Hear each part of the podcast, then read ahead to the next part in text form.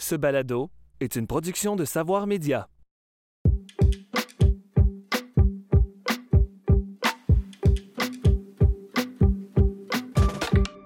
L'extrême droite, c'est le sujet brûlant des dernières années. Aucune société n'y échappe.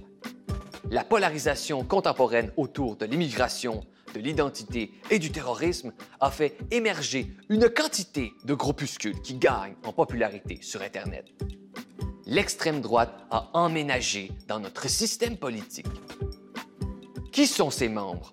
Que veulent-ils? Et surtout, comment ont-ils réussi à devenir des acteurs permanents des controverses de notre époque? Pour en parler, Horizon Politique a réuni deux spécialistes de la question. Frédéric Nadeau, qui a terminé son doctorat sur le sujet, et Aurélie Campana, professeure de sciences politiques à l'Université Laval.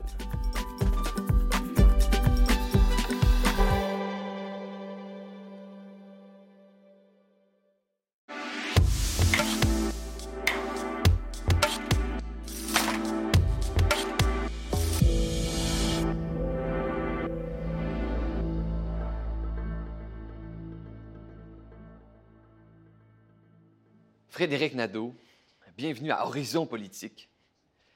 Vous avez terminé une thèse de doctorat sur l'extrême droite québécoise à l'Institut national de la recherche scientifique. C'est la première thèse sur ce sujet depuis très longtemps.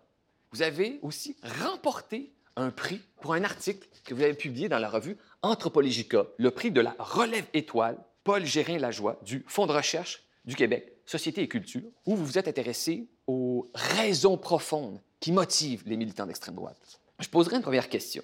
Vous avez consacré plusieurs des bonnes années de votre vie à faire une thèse.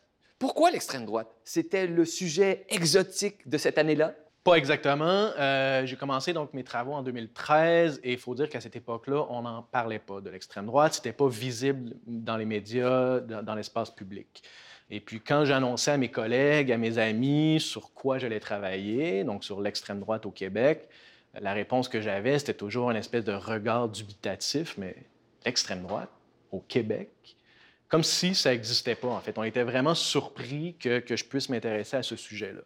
Et il faut dire qu'effectivement, c'était assez marginal à cette époque-là. Donc, effectivement, il y avait très peu de travaux aussi, euh, très peu de travaux académiques qui avaient été réalisés sur le sujet. Euh, le dernier euh, en liste, quand j'ai commencé mes travaux, datait de 1991. Hein, C'était l'ouvrage de Hubert et Claudet euh, sur les skinheads de l'extrême droite euh, au Québec. Euh, donc, c'était pas exactement parce que c'est un sujet euh, sexy, mais plutôt, en fait, ça a résulté d'une surprise que j'ai eue pendant mes recherches de maîtrise.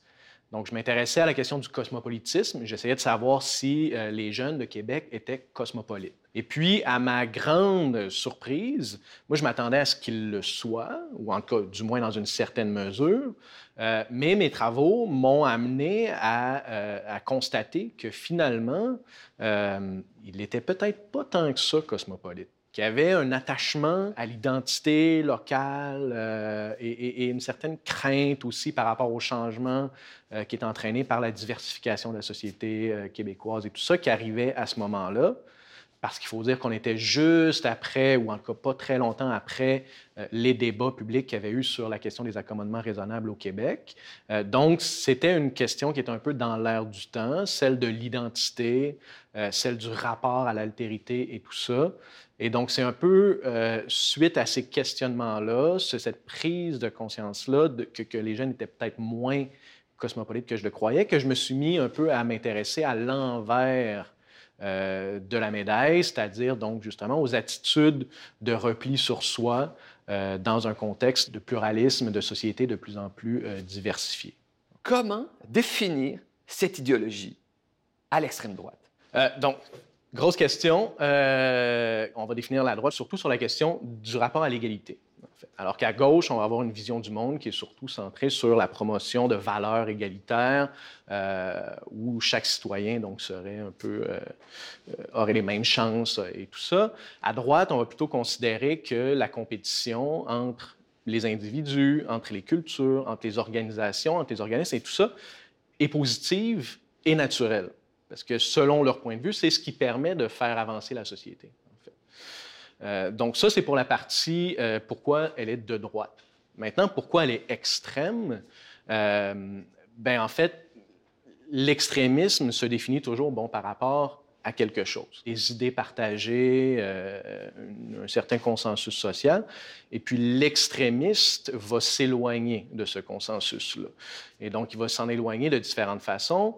D'une part, dans ses idéologies, donc, justement, va avoir tendance à rejeter la démocratie libérale, euh, les valeurs qui sont portées euh, par cette euh, démocratie libérale-là, par la modernité en général, et puis va porter ces valeurs-là euh, donc jusqu'à un point extrême finalement. Et donc là, on tombe dans les attitudes. Donc l'extrémiste va avoir tendance finalement à être euh, convaincu en fait de la justesse de sa mission. Il n'y a pas de compromis possible. Va aussi, bon, peut-être avoir tendance à justifier l'utilisation de la violence pour atteindre ses objectifs politiques. Même théorique, ça ne veut pas dire qu'il va passer à l'action. Les fondements, je vous dirais, de l'extrême droite, euh, c'est ce rapport à l'égalité-là. Et au niveau des attitudes, euh, au niveau des attitudes, on a un certain dogmatisme, une certaine tendance à vouloir faire table rase, finalement, des, des, euh, conventions sociales, des institutions de la société. Oui, c'est très intéressant, ça. Faire table rase. On distingue la droite et la gauche à propos d'un conflit de l'égalité. Et on dit souvent, les gens de gauche sont plutôt réformistes. Et les gens d'extrême gauche sont des révolutionnaires. Hein. Ils veulent réinventer la société complètement, jeter les institutions par terre, les réinventer à partir de zéro. Les gens de droite résistent au changement, ont un certain, euh, un certain désir du passé, et les gens d'extrême droite seraient au fond comme des révolutionnaires à rebours. Eux aussi veulent en finir avec la société et la réinventer, mais en s'inspirant du passé. Exactement. Oui, ben, c'est tout à fait vrai. Cette notion d'extrémiste-là va, va, justement permettre de distinguer les réformistes des révolutionnaires. Et donc, l'extrême droite, euh, oui, certes, a un rapport au passé qui est très important, donc vont s'inspirer du passé, mais ne sont pas nécessairement des conservateurs au sens où on, l'entend généralement. Euh, par exemple, bon, il y a des groupes que j'ai étudiés dans le cadre de ma thèse, euh, bon, Atalante pour ne pas les nommer, qui ont produit un petit document dans lequel donc, ils expliquent un peu leur, leur, idéologie euh, et tout ça. Euh, et puis, il le mentionne assez clairement. La question qu'il pose, mais, mais qui, a, qui a-t-il à conserver dans la société d'aujourd'hui? Presque rien. Parce qu'en fait, selon eux, le passé récent, les 50 dernières années, contenait en lui euh, les germes de la décadence qu'ils associent finalement à la société actuelle. Je vous pose une question. Si je vous demandais de faire une petite cartographie express de l'extrême droite au Québec, ça ressemblerait à quoi? Qui sont-ils? Combien de membres? Euh, combien de membres, en partant, c'est assez difficile à chiffrer. Euh, même le nombre de groupes est assez difficile à chiffrer. Il y a des groupes qui apparaissent, des groupes qui disparaissent. Il y a vraiment une instabilité euh, qui caractérise le milieu de l'extrême droite. Ceci étant dit, pendant mes travaux, pendant ma thèse, euh, il y avait environ entre 20 et 30 groupes qui étaient actifs euh, au Québec. Et maintenant, si on veut en faire une cartographie, euh, la métaphore que j'utilise souvent, c'est celle de l'écosystème. Parce que quand on se donne la peine d'aller sur le terrain, de voir comment ça se passe et tout ça, on voit que ça fonctionne vraiment comme un écosystème où chaque organisme, si on veut, chaque organisation, chaque groupe remplit une fonction particulière, en fait, et contribue finalement à la, la, la vitalité de l'ensemble. Un écosystème politique est très intéressant. Il y a un partage des tâches, les, les, fonctions sont différentes. Ça ressemble à toutes sortes de petites roulettes et de mécanismes dans une horloge exact. qui essaient d'avancer dans la même direction. Il y a très peu de recherches sur l'extrême droite au Québec. Le nombre de recherches continue d'augmenter avec Martin Geoffroy, Samuel Tanner et Aurélie Campagna. Les chercheurs qui s'y intéressent sont plus nombreux qu'avant. Et ça tombe bien parce que Aurélie Campagna est là. Elle vous écoute depuis tout à l'heure et on va la rejoindre.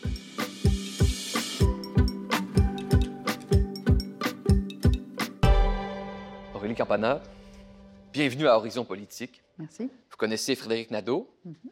Vous vous êtes lu. Vous êtes tous les deux parmi les rares chercheurs à avoir investi le sujet de l'extrême droite québécoise. Vous êtes professeur en sciences politiques à l'Université Laval et vous vous spécialisez à la question du terrorisme, de l'extrémisme et de la radicalisation.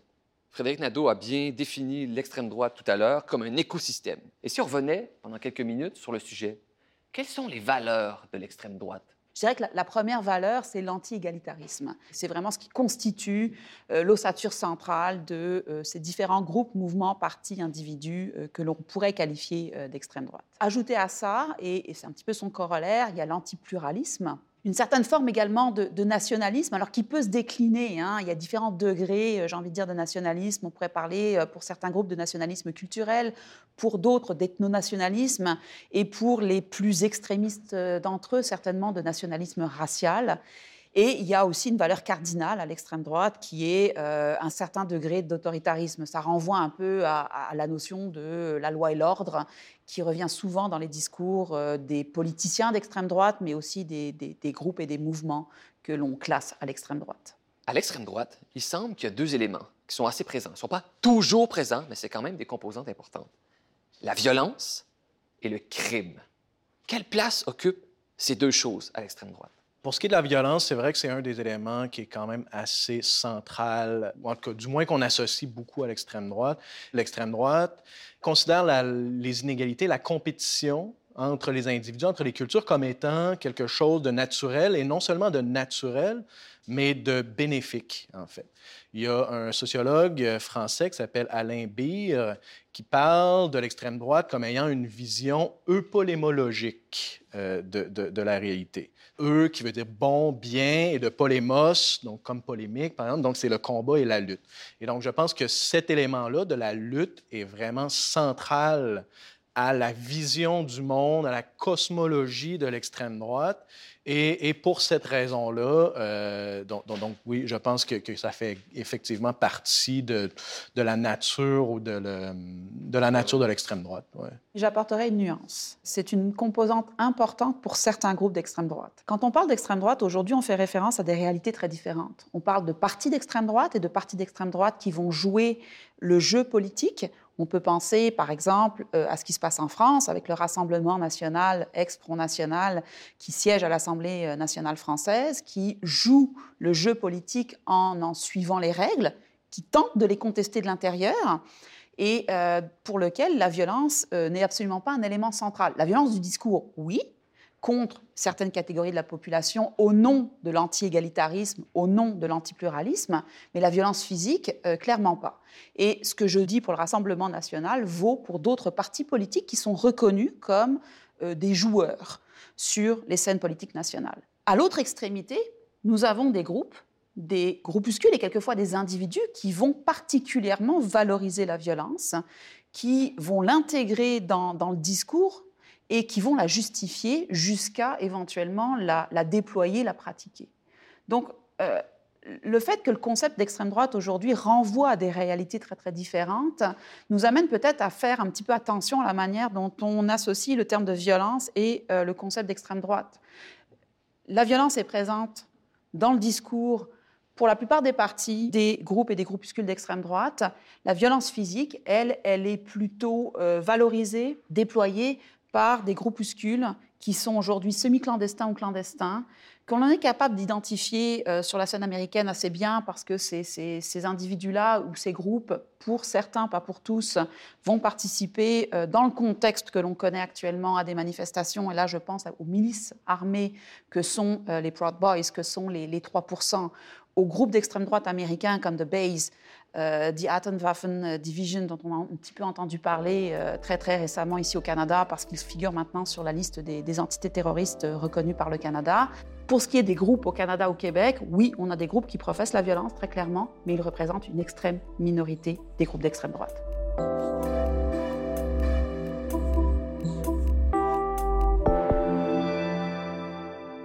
Un peu partout dans le monde, les militants d'extrême droite se ressemblent physiquement. On peut faire une sociologie des couleurs, les vêtements, le noir kaki, les habits militaires, le noir. Mais tout ça renvoie indirectement à une chose, c'est une forme exacerbée de la masculinité, l'hypermasculinité. Vous êtes d'accord avec ce constat? Oui, mais là encore avec un certain nombre de nuances. Euh, dans tous les groupes extrémistes, hein, qu'ils soient d'extrême droite, d'extrême, d'extrême gauche, que l'on parle de djihadisme, d'islamisme, euh, les hommes sont toujours euh, plus présents, plus visibles que les femmes.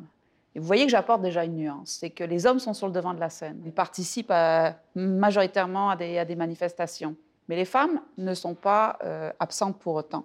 On les voit moins, beaucoup moins. On les entend beaucoup moins, quoiqu'on les voit de plus en plus euh, depuis, je dirais, euh, quelques années comparativement à ce qu'on a pu observer dans les années 80-90 euh, dans les mouvances d'extrême droite en, Europe. Elles sont présentes. C'est une femme qui dirige un parti politique d'extrême droite en France euh, aujourd'hui, et ce depuis quelques, années, Marine Le Pen. Dans le cadre de l'enquête de terrain que j'ai pu effectuer avec mes collègues sur l'extrême droite au Canada, on a contacté plusieurs femmes pour essayer de faire des entretiens avec elles. Et euh, ce qu'elles nous ont souvent dit, c'est un discours qui revenait énormément. on a peur pour nos enfants que nos enfants soient finalement associés à notre engagement politique et se retrouvent à leur tour stigmatisés. Donc elle refusait systématiquement euh, l'entretien on a quand même pu, de manière totalement informelle, euh, approcher certaines de ces femmes, avoir des discussions informelles qui ne sont pas retranscrites dans nos recherches parce qu'elles ne nous ont pas donné d'accord pour ça, mais euh, qui laissent quand même sous-entendre qu'elles euh, ne sont pas si absentes que ça. Je suis tout à fait d'accord avec vous, en fait, sur le fait que les femmes sont de plus en plus présentes. En fait, ont toujours été présentes dans ces groupes-là. Vous avez nommé, bon, Marine Le Pen, qui, était, qui était à la tête du Front national, mais au Québec, on peut penser aussi au groupe des soldats d'Odin, qui a été dirigé par une femme pendant euh, pendant, plusieurs années.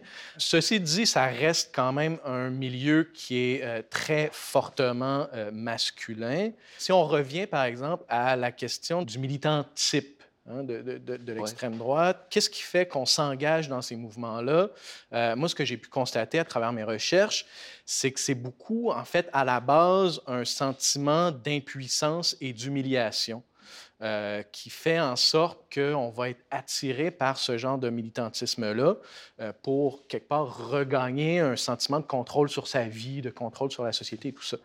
Et puis, euh, bon, il y a différentes théories, différentes explications qui circulent là-dessus, mais une que je trouve particulièrement intéressante, c'est ça, c'est que dans le contexte de la société actuelle, effectivement, il y a plusieurs hommes qui sentent euh, que euh, cette image-là de l'homme pourvoyeur, euh, de l'homme qui est en contrôle de la situation, qui est fort et tout ça, n'arrive plus nécessairement à vivre, ou en cas selon leur impression, à atteindre cet idéal-là, et donc vont, vont souvent justement s'engager dans ce type de mouvement-là comme une façon de prouver leur virilité, un peu de, de, leur masculinité et tout ça.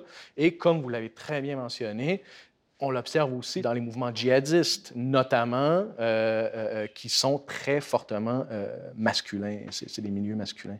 Et je rajouterais peut-être, si vous me permettez, que plusieurs groupes d'extrême droite se sont infiltrés dans les tréfonds d'Internet, sur le dark web, sur, Reddit également, dans les, forums dominés par ce qu'on appelle les, incels, les célibataires involontaires. Et certains de ces groupes d'extrême droite ont tenté de euh, récupérer, avec plus ou moins de succès, il faut le dire, hein, euh, ce, cette tendance-là pour justement valoriser plus encore cette valeur de la masculinité, pour aller chercher de nouveaux sympathisants, de recruter de nouveaux adhérents potentiels. Ce militant type d'extrême droite, est-ce qu'on peut le résumer grossièrement comme le jeune homme blanc en colère? De moins en moins. Mm-hmm. De moins en moins parce qu'on voit des hommes plus âgés intégrer ces mouvements-là, on voit également des femmes être de plus en plus présentes. Il y a une pluralité de profils et l'engagement dans ces mouvements extrémistes se fait vraiment à l'intersection entre un, contexte euh, social, politique, national, international et une trajectoire personnelle. Frédéric a très justement parlé de, euh, frustration. Je partage tout à fait votre, votre avis, mais cette frustration-là, elle ne, elle ne caractérise plus uniquement le jeune homme dans la fin de, son adolescence ou au début de sa vie adulte, qui est à la recherche de repères différents? Je pense que euh, la colère n'est pas nécessairement non plus le principal moteur de, l'engagement dans ces mouvements-là. Il y a plusieurs, plusieurs émotions qui sont impliquées, mais, la colère, finalement, n'est pas, la seule émotion, même souvent pas la principale même souvent pas la principale. Le sentiment d'appartenance, il y a un certain plaisir aussi à participer à ces mouvements-là de la part des, militants. Euh, il y a une excitation aussi à faire euh, des, trucs un peu euh, clandestins, à évoluer dans un milieu qui, qui est réprouvé socialement, mais que, dont on est le seul à savoir qu'on est dedans. C'est en fait le ressentiment et, et cette volonté de définir un nouveau groupe d'appartenance euh, de s'attacher à de nouveaux repères, qui est souvent le moteur principal pas le moteur exclusif, mais le moteur principal de l'engagement chez la plupart des, militants. Puis vous voyez qu'on y met beaucoup de nuances et je pense que c'est mhm. important de faire ces nuances-là.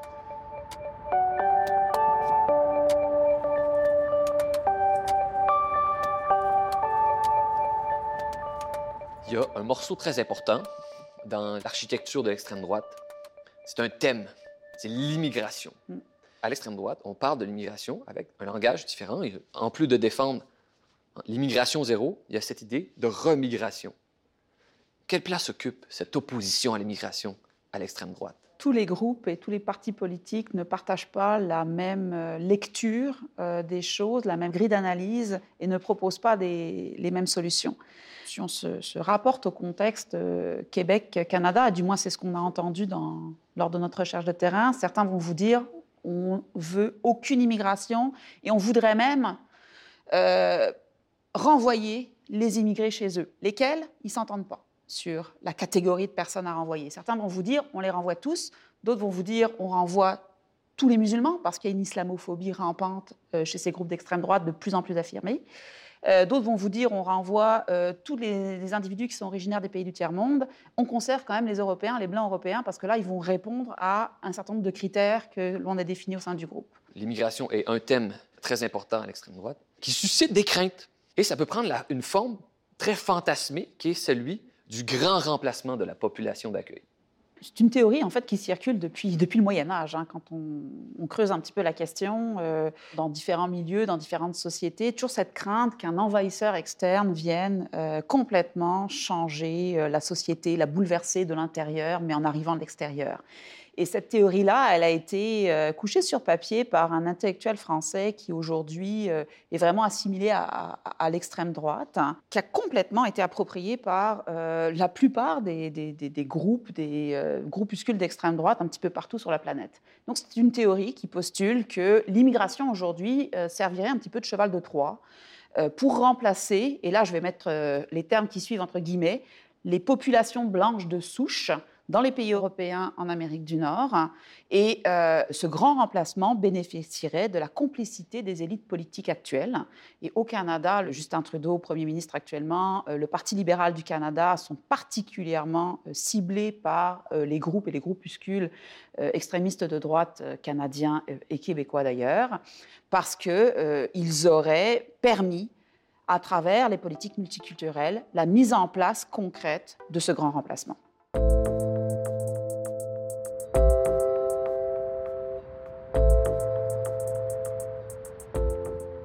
D'extrême droite, il y en a depuis au moins un siècle. Ce n'est pas quelque chose de fondamentalement nouveau. Il y en avait dans les années 30, il y en avait dans les années 70, 90, etc. Ce qui a changé au 21e siècle sont les nouveaux médias qui fonctionnent de manière beaucoup plus interactive, sans filtre. Comment les nouveaux médias, les réseaux numériques, profitent à l'extrême droite?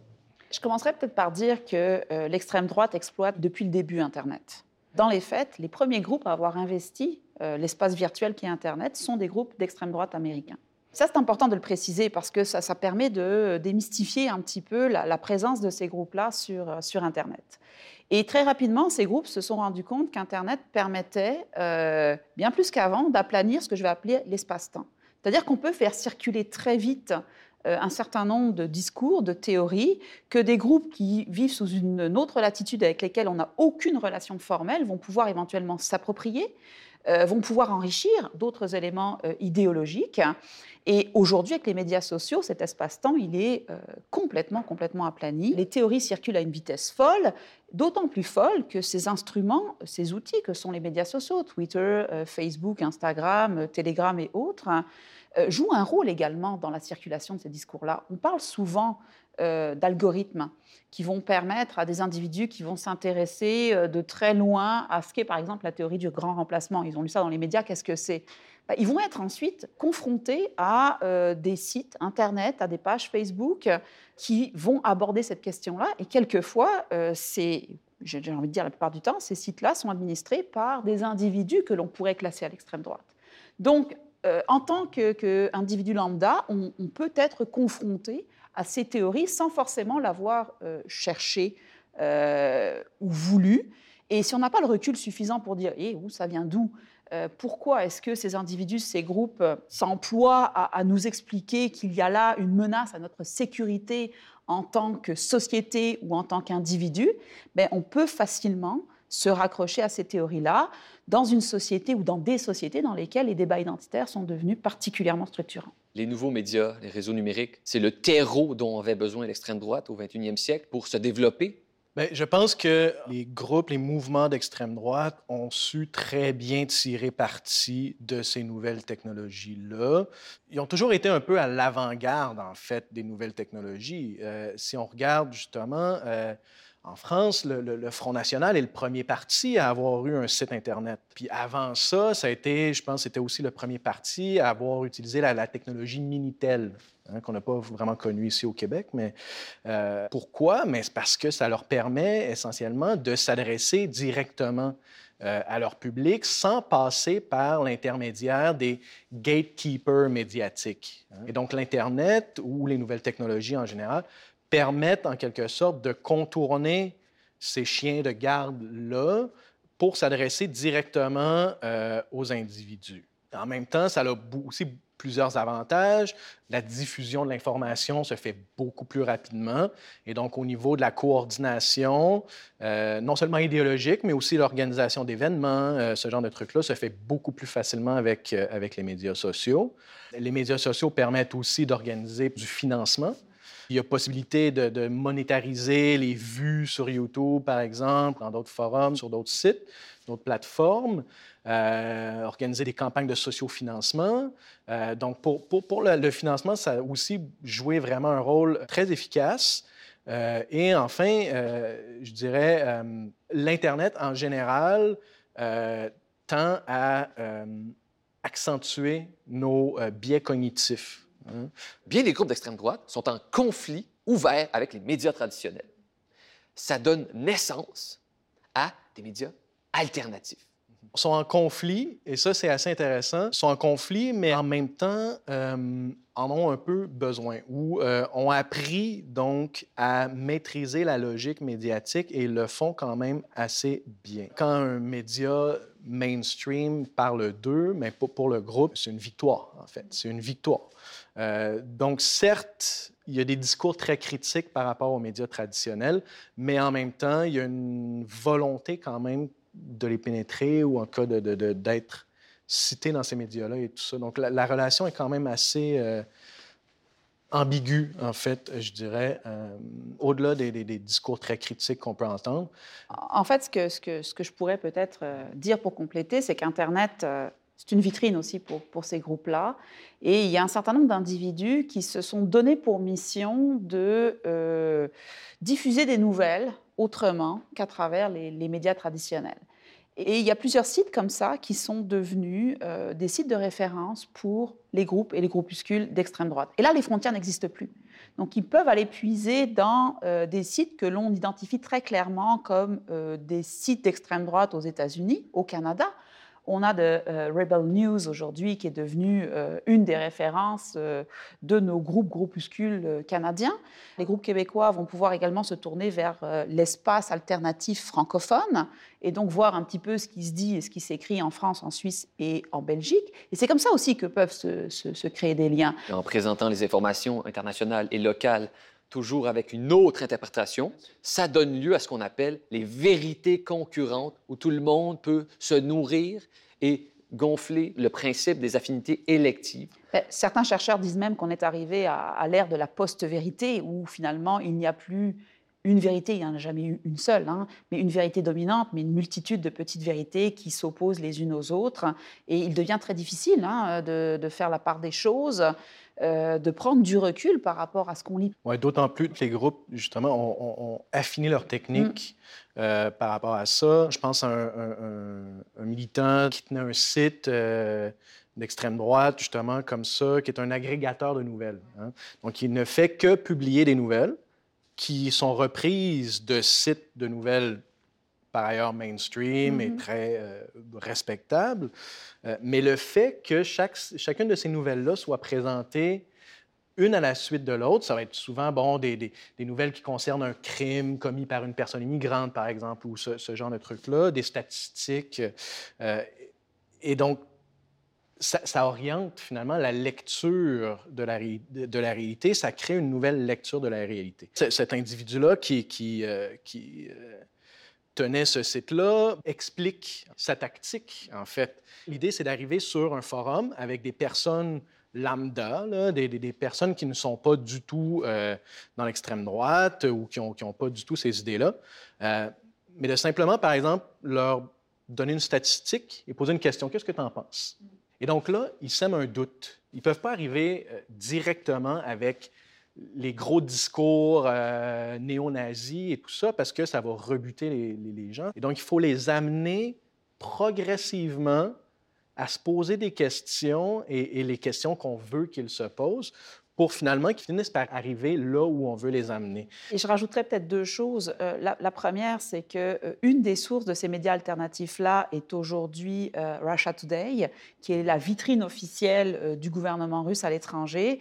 Et dans une lecture très très simpliste hein, des relations internationales, il y a plusieurs groupes et groupuscules d'extrême droite qui associent la Russie à de l'anti-américanisme. La Russie fait beaucoup d'anti-américanisme, mais pas uniquement. Elle collabore également avec les États occidentaux sur certains, sur certains dossiers, et donc vont s'abreuver euh, sur le site de Russia Today, qui n'a pas forcément les mêmes standards médiatiques que ceux que l'on peut euh, avoir en, Occident, pour le dire de manière peut-être un petit peu, un petit peu simple et caricaturale. Et la deuxième chose que j'aimerais peut-être préciser, c'est que cette technique d'agrégation de nouvelles, qui sont puisées à droite à gauche, hein, elle est de plus en plus pratiquée par les individus qui s'érigent en idéologues de l'extrême droite.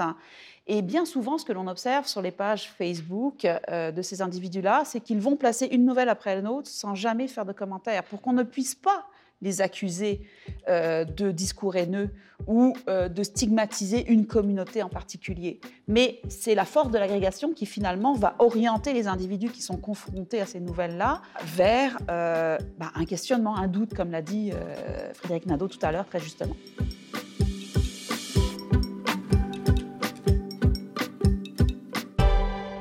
Le bloc final de tous les épisodes à horizon politique on se penche sur un document ou plusieurs documents qui permettent de mettre la lumière d'une autre façon sur le sujet retenu. Et dans le cas québécois, ces deux documents, ce sont des biographies d'un même personnage. Ce personnage, c'est Adrien Arcan. C'est peut-être le politicien ou le militant d'extrême droite le plus célèbre dans l'histoire du Canada, pour plusieurs raisons, mais entre autres pour avoir fusionné plusieurs petits partis fascistes au Canada.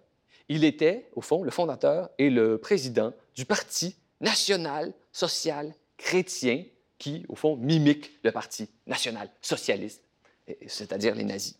Les biographies qui ont été faites de ce personnage, Les chemises bleues, la biographie de Hugues Théoret et, bien sûr, celle de Jean-François Nadeau, Adrien Arcan, Fureur canadien.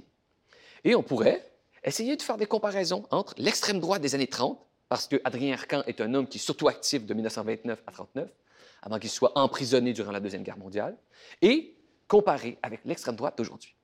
Quelle est la plus grande continuité entre l'extrême droite des années 30 et celle d'aujourd'hui, selon vous? Si on veut répondre directement à la question, je pense que euh, s'il y a un point de continuité, euh, ça se trouve surtout au niveau idéologique, et c'est la question de, de l'opposition au libéralisme, à la démocratie libérale en fait. Je, pense que c'est le point principal qui permet de faire, euh, de relier euh, les, différents, euh, les différentes époques. Je suis tout à fait d'accord avec, avec Frédéric Nadeau sur ce premier point central.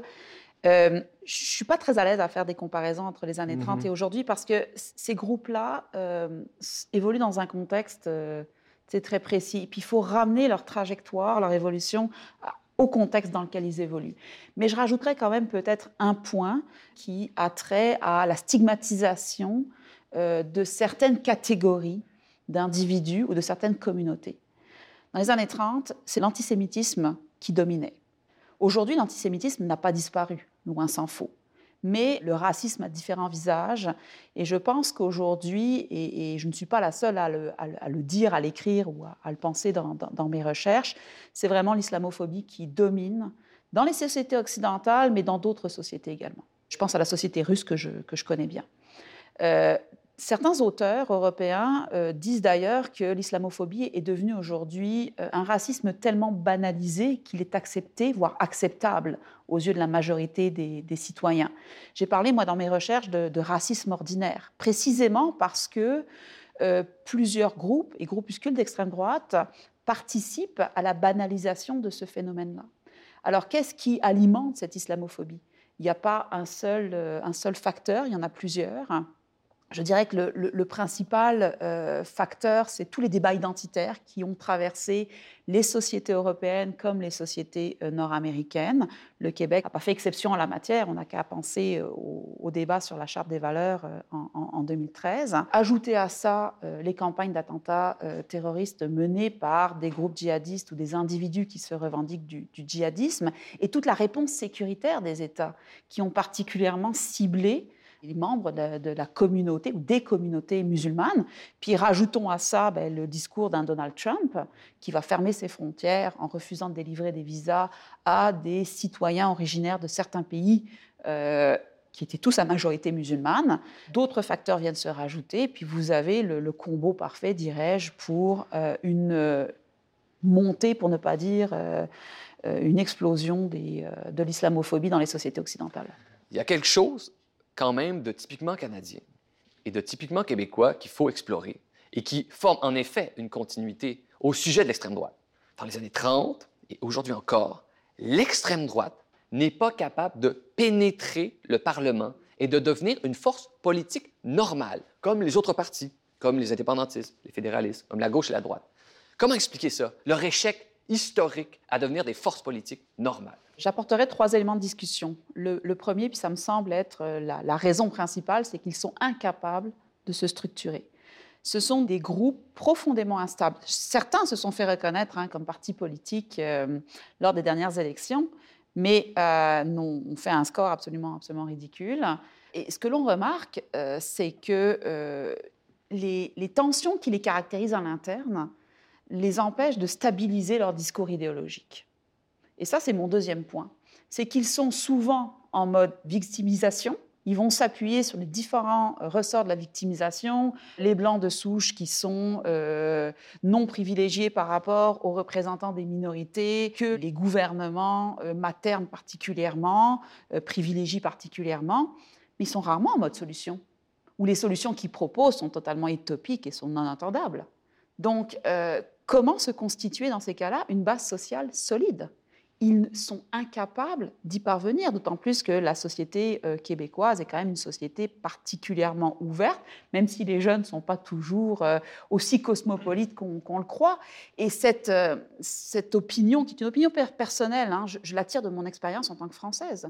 Moi, je vois une grande différence d'ouverture dans la société québécoise par rapport à certains segments de la société française où le racisme quotidien, ordinaire, à l'endroit de certaines minorités, particulièrement des représentants de la communauté musulmane aujourd'hui, est très palpable. On le sent. L'ambiance sociale est altérée. Ce n'est pas le cas au Québec. Du moins, ce n'est pas ma perception. Alors, incapacité à se structurer, à se constituer une base sociale, euh, victimisation euh, sans mode solution. Puis je rajouterais que le, mode de scrutin euh, actuel n'est pas forcément favorable à l'émergence de micro-partis ou de petits partis. Il n'arrive pas à percer. Puis je rajouterais aussi que, euh, bon, depuis un certain nombre d'années, euh, mais il y a plusieurs groupes, groupuscules euh, qui appartiennent à l'extrême droite qui, qui ont simplement, en fait, décidé de se retirer de la lutte politique au sens parlementaire du terme pour se lancer dans ce qu'ils appellent bon, la guerre culturelle. Hein. Donc, euh, l'idée ici, c'est plutôt non pas d'essayer de transformer les institutions, transformer les lois, euh, mais de faire un travail euh, de, de, propagande, un travail idéologique, en fait, pour plutôt essayer de transformer la façon dont le grand public, dont les gens perçoivent la réalité, font sens de la réalité, des transformations plutôt qui sont au niveau culturel, euh, plutôt qu'au niveau directement politique. Et je pense que c'est une des raisons peut-être qui explique aussi pourquoi il n'y a pas vraiment de partis euh, qui, ont vraiment pu émerger euh, dans l'espace canadien québécois. En, en terminant, je poserai une dernière question. Que ce soit les années 30, que ce soit le 21e siècle, pour que l'extrême droite fleurissent, il faut un contexte particulier. Lequel? En général, c'est vrai qu'on remarque que euh, ben, tous les mouvements extrémistes en général, mais ce sont, ce sont des mouvements de crise hein, qui, naissent dans des, euh, des moments où l'ordre social, l'ordre politique est contesté ou remis en question. Si on prend, bon, dans, dans, les années 30, euh, évidemment, il y a eu la crise économique, hein, le crash boursier qui a créé beaucoup d'incertitudes.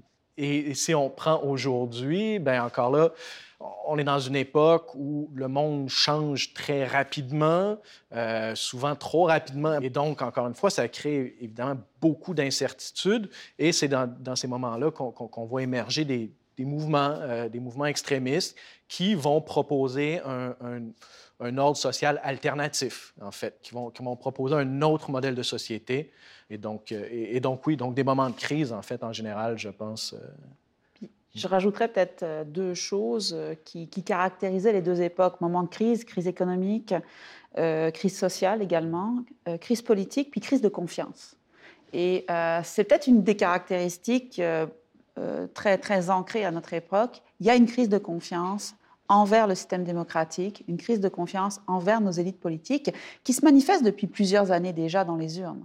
Alors, elle ne se manifeste pas au Canada par euh, l'émergence de partis politiques d'extrême droite, par l'arrivée de ces partis politiques-là dans euh, euh, une enceinte parlementaire. Mais par contre, on le voit en Europe. Ce mouvement-là, on le voit et on le voit déjà depuis, depuis un petit moment. Et il y a peut-être une autre dimension à laquelle on ne pense pas assez souvent et qui joue, à mon sens, sur ce sentiment d'incertitude. Le fossé se creuse aujourd'hui entre les villes, qui sont de plus en plus cosmopolites, qui bougent très vite, et les régions, les campagnes, qui tendent à, stagner et qui ont le sentiment d'être euh, délaissés par les gouvernements qui concentrent leur attention sur, euh, sur les villes. Et quand on analyse la provenance, l'origine des individus qui intègrent ces mouvements d'extrême droite, ben, on se rend compte d'une chose, c'est que la plupart d'entre eux, pas tous bien entendu, mais la plupart d'entre eux viennent plutôt de régions périphériques que du centre euh, des, des villes les plus importantes, que ce soit au Québec, au Canada ou en Europe. En effet, le conflit ville-région est peut-être le clivage du 21e siècle je vous remercie tous les deux pour cette rare conversation sur l'extrême droite. On en connaît beaucoup plus aujourd'hui. Frédéric Nadeau, votre thèse sera éventuellement publiée sous forme de livre. Les gens se feront un devoir de vérifier en librairie si c'est le cas. Aurélie Campana, vous êtes professeur en sciences politiques à l'Université Laval. Les gens suivront vos travaux sur l'extrémisme, la radicalisation et le terrorisme. Alors, merci encore une fois à tous les deux pour cette franche conversation sur un sujet brûlant de notre époque sur l'extrême droite. Merci à vous. C'était Horizon Politique, une production de Savoir Média conçue et animée par Guillaume Lamy avec Aurélie Campana et Frédéric Nadeau. Merci à toute l'équipe. À la réalisation, Marianne McGrath. À la direction de production, Michel Sabourin. À la coordination de production, Camille Renault. À la coordination de post-production, Stéphanie Basquin. À l'assistanat à la réalisation, Sausen Amida, à l'assistanat à la production, Laurie Lebeau et Émilie Dumont, à l'assistanat à la post-production, Roxana Baloyou. Au montage hors ligne, Claude-Sophie Barcelo-Lacourcière. Au montage en ligne, Robert Piché. À la prise de son, Serge Bouvier. Au mixage sonore, Michel Marié. À la production déléguée, Mélissa Hébert, à la direction générale et à la production exécutive, Nadine Dufour. Avec la participation de Jérémy Desbiens. La musique de ce balado provient de BAM Music Library.